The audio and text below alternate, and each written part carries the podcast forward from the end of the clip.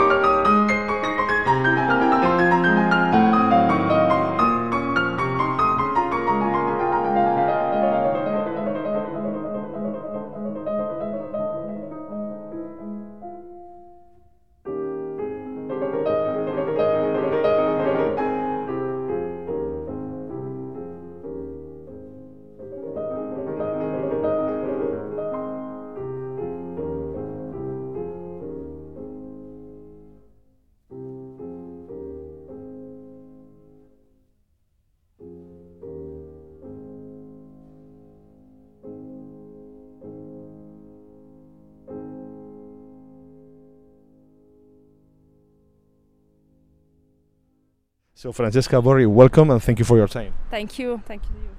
Uh, how do you feel after have written your article about what it means to be a freelance these days? Oh, exactly the same. I know I'm trying to arrange my next trip to Syria exactly in the same conditions. You know, nothing changed, of course. So we'll go there alone, and and then when we will be out, uh, somebody will uh, will buy our stuff as usual. But until you are inside, it's your responsibility, and you are completely alone. And that's uh, that's what the life of a freelancer is today. Mm-hmm. Yeah. I guess that writing that article uh, could be a relief but I don't know if next feeling is in in a way frustration. Uh, well, maybe you know what I was expecting uh, a little bit, at least some reactions from other freelancers. Mm. Uh, reactions came especially from Spain. Actually, other freelancers spoke out. It was really great from Spain. From Italy, actually, nobody spoke out. Even if in the end you realize that you know you shouldn't uh, demand freelancers. You know they are the weak uh, the weak ones. So maybe i should uh, pretend something from all the editors in chiefs and directors that from all over the world now are tweeting me solidarity. You know maybe you can also change things instead of spending your time in front of facebook and twitter. Yeah yeah, yeah, yeah. that's all I can imagine that the most part of the journalists uh, will agree with you and what you wrote, and a lot of them did, retweeting your article, etc. But I feel that the most part, the most common behavior in, in the journalism is to protect their works and accept almost everything. Yes, for sure. And I also can also, if I think of many brilliant freelancers I met, not only on front lines, of course, and think, for example, in Italy, freelancers who are covering mafia and criminality, and of course, it's as dangerous as being in Syria, honestly.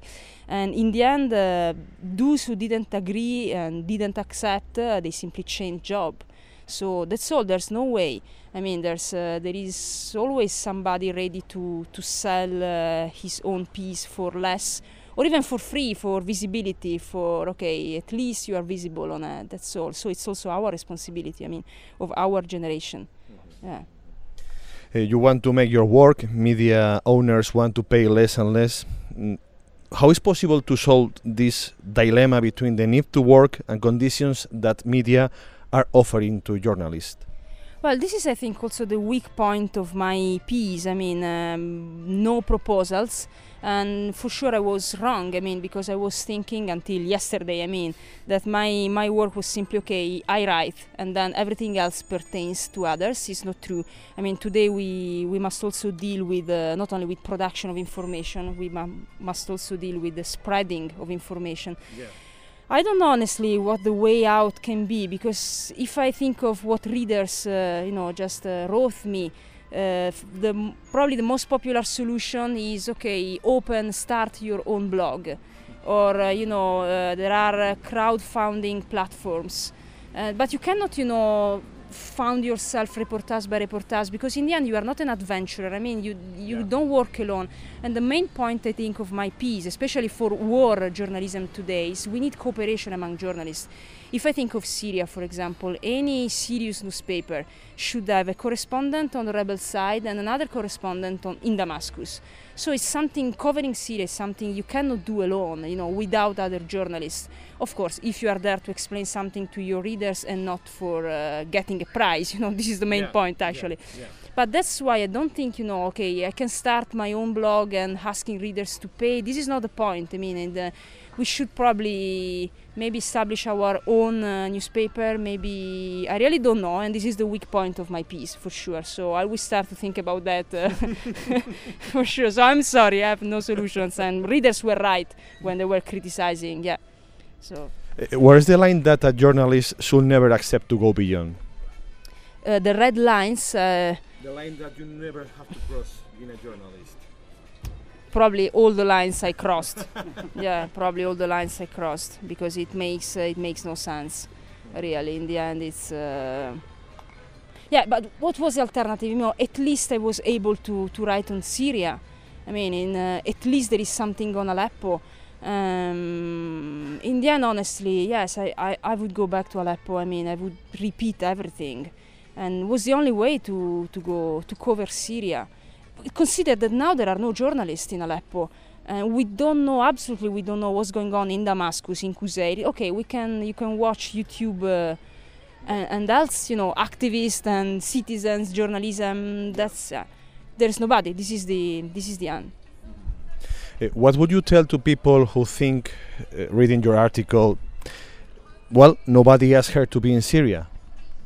Oh, this is also yeah. One many people ask me, but why, uh, why you keep on?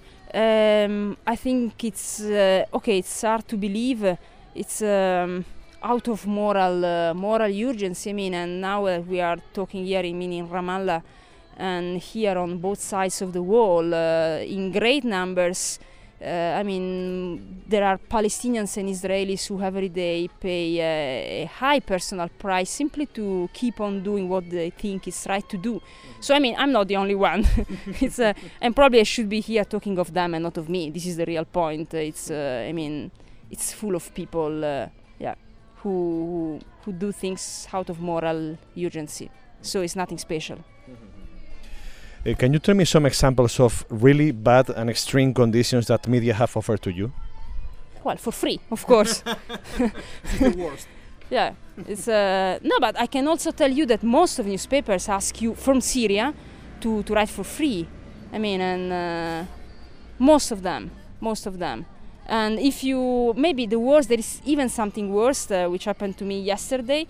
Uh, yeah, with Stanley Greene, uh, with the US photographers I'm working with. Stanley is a famous photographer, so of course his photos are very expensive.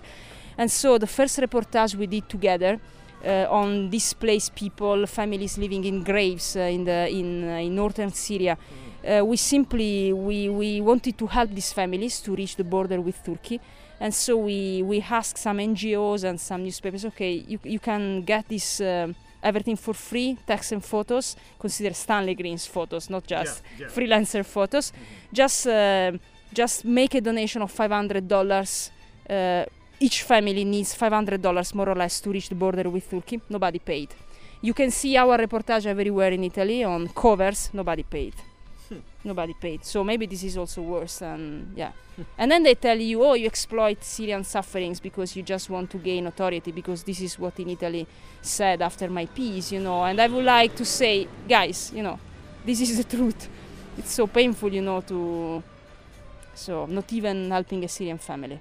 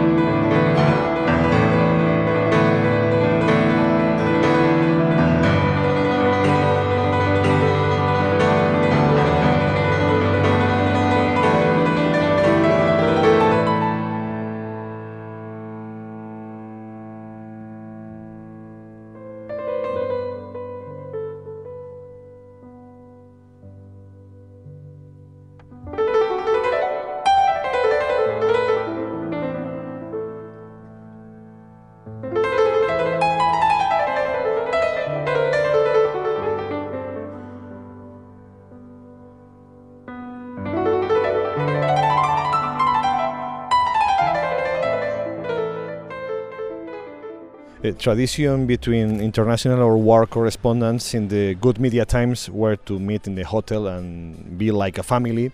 Uh, how is your relation with the rest of the freelance in your war experience?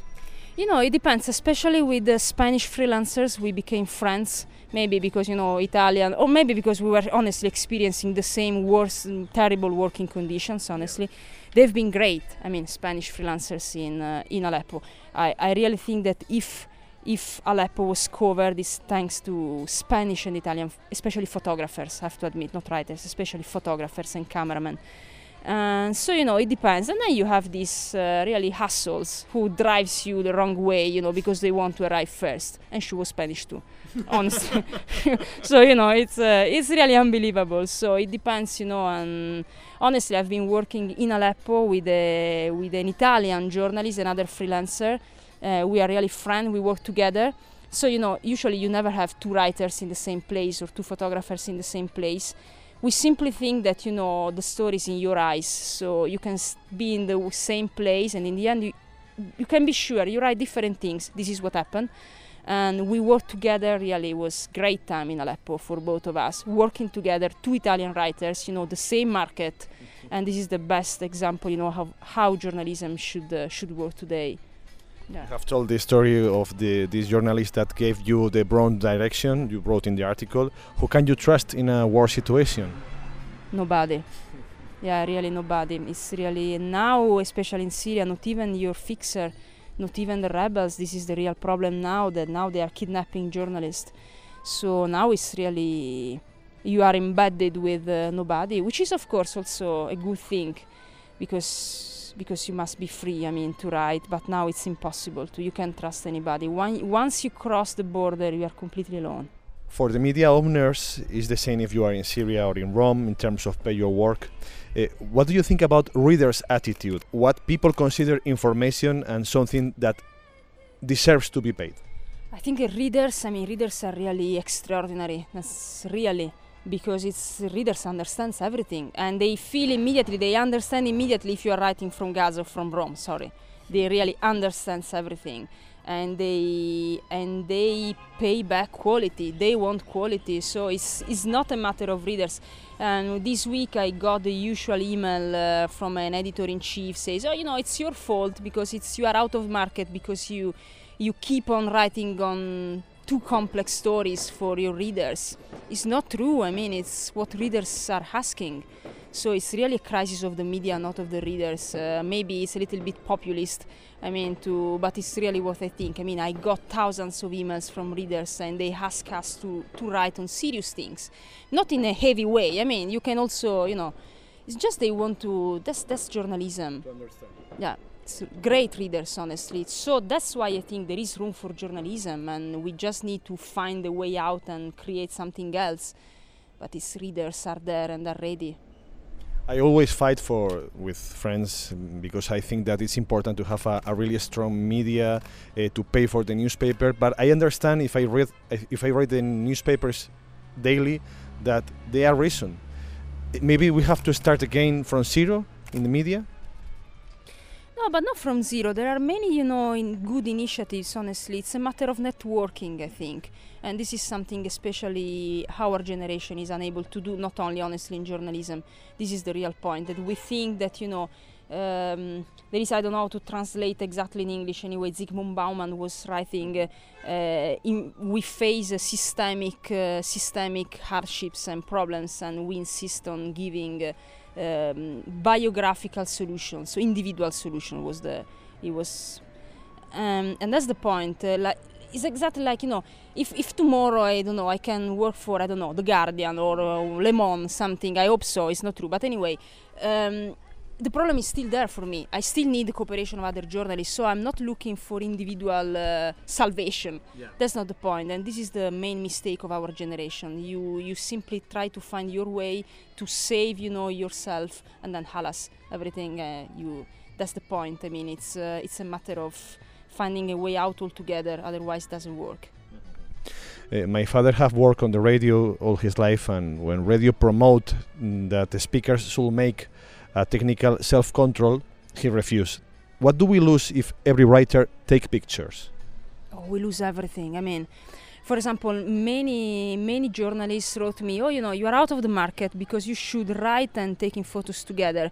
I mean, it's a different kind of. Uh, it's it's another thing. It's. Uh, of course, you can go there, you know, with your iPhone. It depends what we are talking about. This is not journalism. Then you can go there with your iPhone and with your Moleskine and, and say, okay, I do everything. I mean, I'm working with Stanley Greene or I mean, I, I don't even take with me any camera for respect, uh, you know, for other journalists. It's completely crazy to think that.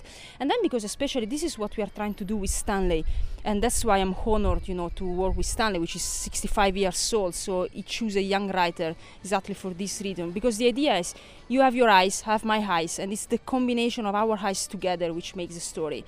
And so, for example, we we signed all our reportages together you don't find uh, Francesca Borri writer and Stanley Greene photographer. You just write, find both of our names because of course he helps me writing the text. And sometimes it happens as, hey Stan, Stanley, look, uh, look over there, you know. So we are really working together, and that's the best way. When you find a photographer, it's very difficult, but when you find a photographer like Stanley Greene, it's it's great, and I think that readers absolutely see the difference and uh, get the difference. I mean, in, because then you write and they see photos exactly what you write. Because usually when you work with a photographer, the photographer goes his way and then you go your own way, you know, and just and then you put everything together.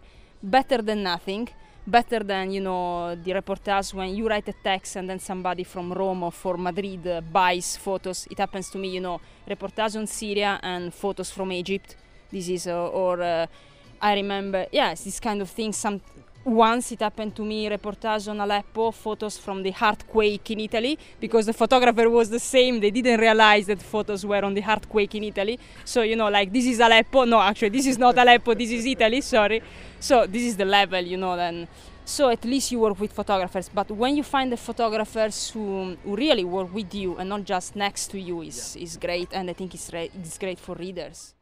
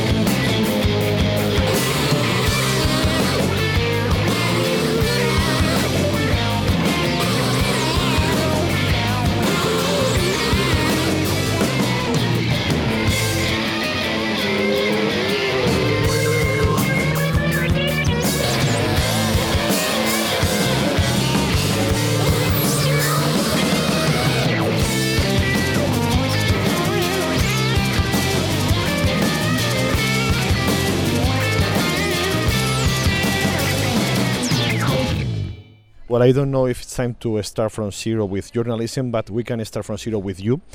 Who is Francesca Borri? What's your story? How did you end up being a journalist? Oh, I was a human rights officer, so completely something useful, honestly, in my life. No, then I decided to, to turn to journalism one year, one year and a half ago and I started from a reportage on a city in southern Italy, case of pollution, industrial pollution, so something completely different, not a first person account. This for all for all journalists who told me you are a narcissist. it's the first it's the first time I wrote sorry a first first person account. Anyway, um, and then I decided to go directly to Syria because, of course, as a human rights officer, I graduated in first in international relations, then in international law. I have a MA in human rights and conflict management, so this is my field, and and so the question is not why why do you go to Syria, but why you are not in Syria today. I mean, so it's the opposite. Yeah. Uh, war is for no one. You wrote in your article, uh, war journalism is not for all journalists. What attracted you to end it be one of them? But I'm not a war journalist. I mean, I'm just a journalist uh, like any journalist, I think. I just cover. But it's not the same to talk about the sports, for example, or be in the stadium. No, I mean, because I, I just cover the stories um, I want to cover, so I'm interested in and I'm fascinating by. And then you know, then you have, for example, my I think after Syria, if I survive my next months in Aleppo, you you know, you never you never plan everything when you go to Aleppo. But then if I come back, um, anyway, I'm really happy to go back to Aleppo. It's really something I want to do, and so, well, to all young journalists who are writing me saying, "Oh, how you know, to I want to become a war journalist." Well, you can be a war journalist when you enter Aleppo, and you and you feel you really feel okay. Whatever happens, this is the place where I want to be now, and that's that's all.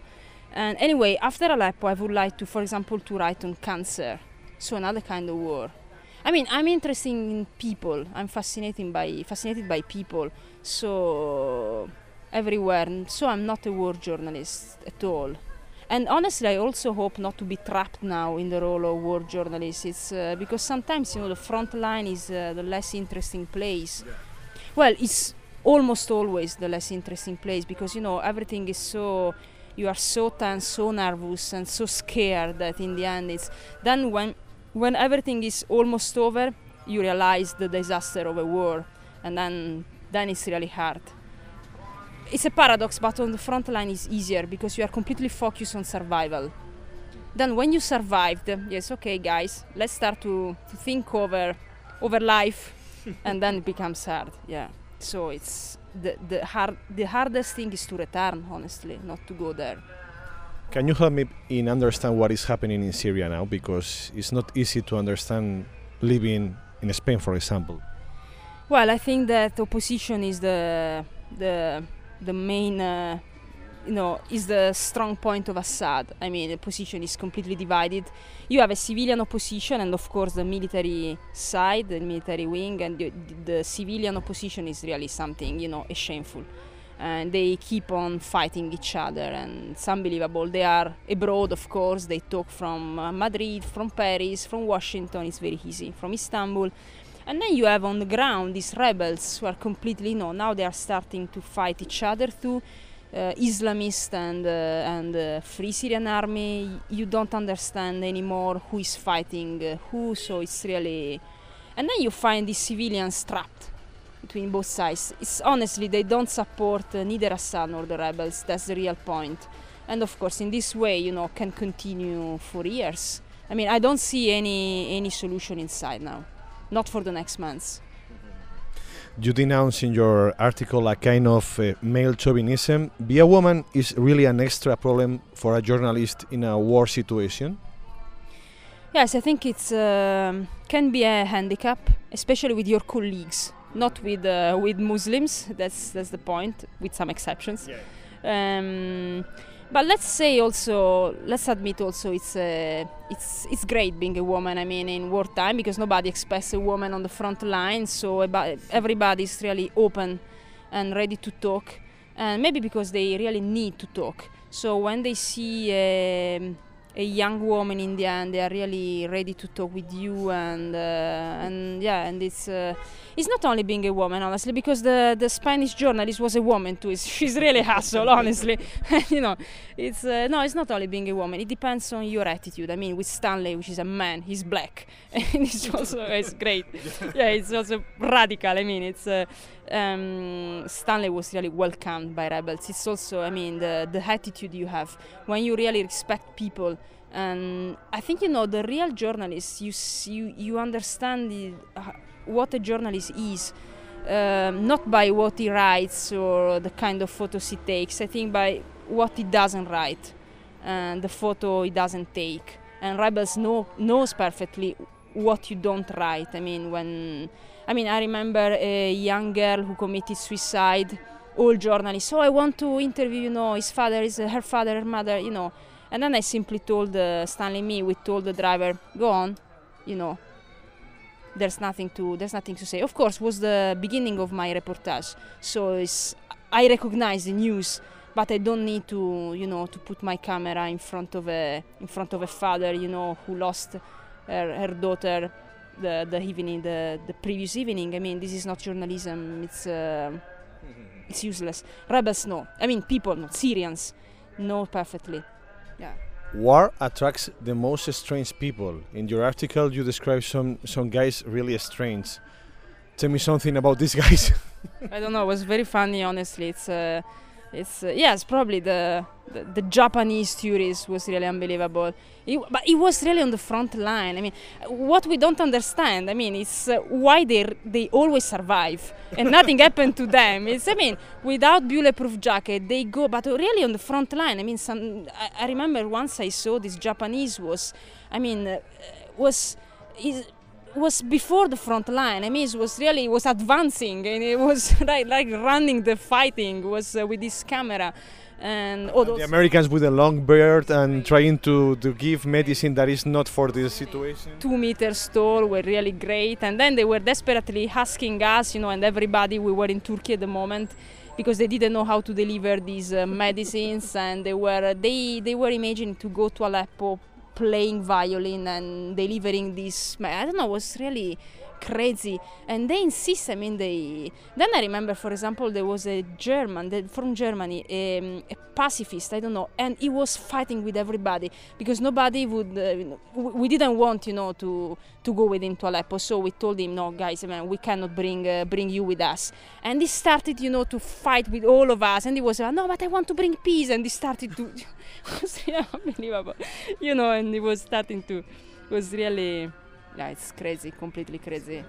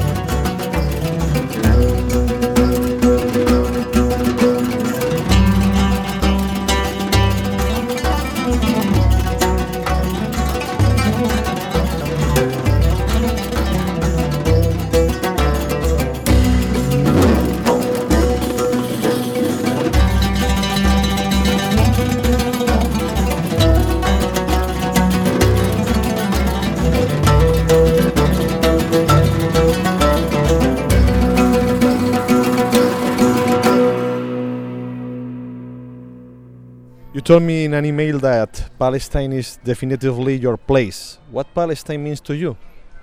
Oh, you know, I should say Israel and Palestine together now because it's really, you know, it's um, it's great because here there's no front line, and so there's an occupation. It's not a war. It's something completely different from a war.